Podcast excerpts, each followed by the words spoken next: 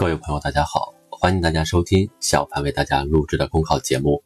节目文字版下载，请关注微信公众号，跟着评论学申论。本期话题为：社交化让阅读不再孤独。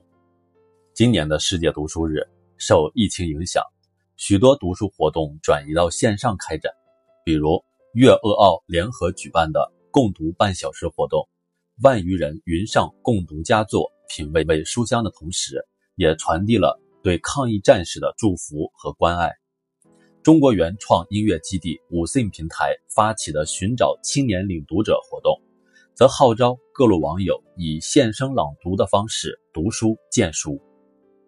无论是共读还是领读，背后正是日益显著的社交化阅读大趋势。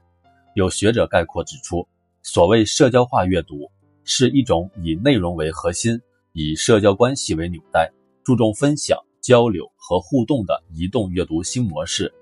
有人说，阅读是一件私人的事，但从另一个角度看，阅读行为一直就存在着社交属性，因为阅读行为本身就是作者和读者之间的一种交流。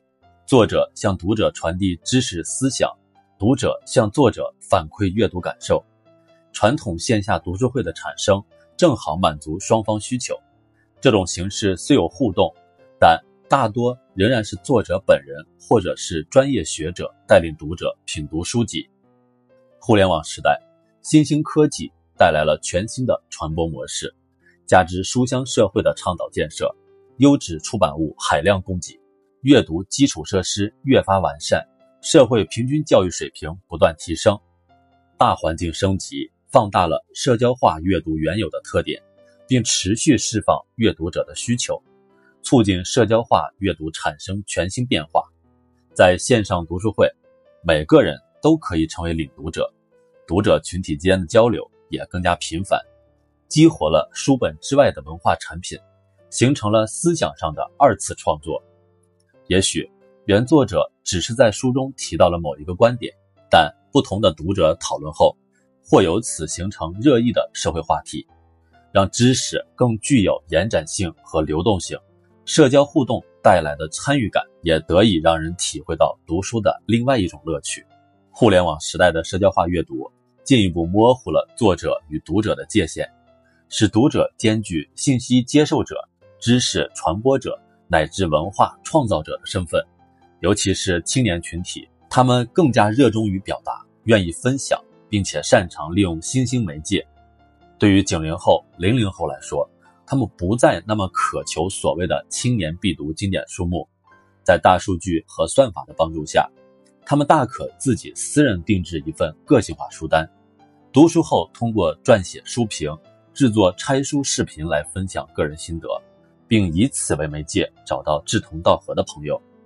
真正有质量的社交化阅读，不能只是表面热闹。不能只是单纯评论式、点赞式的互动。如何鼓励独到的个人见解，进而引发联动思考？如何让每一种声音都得到倾听？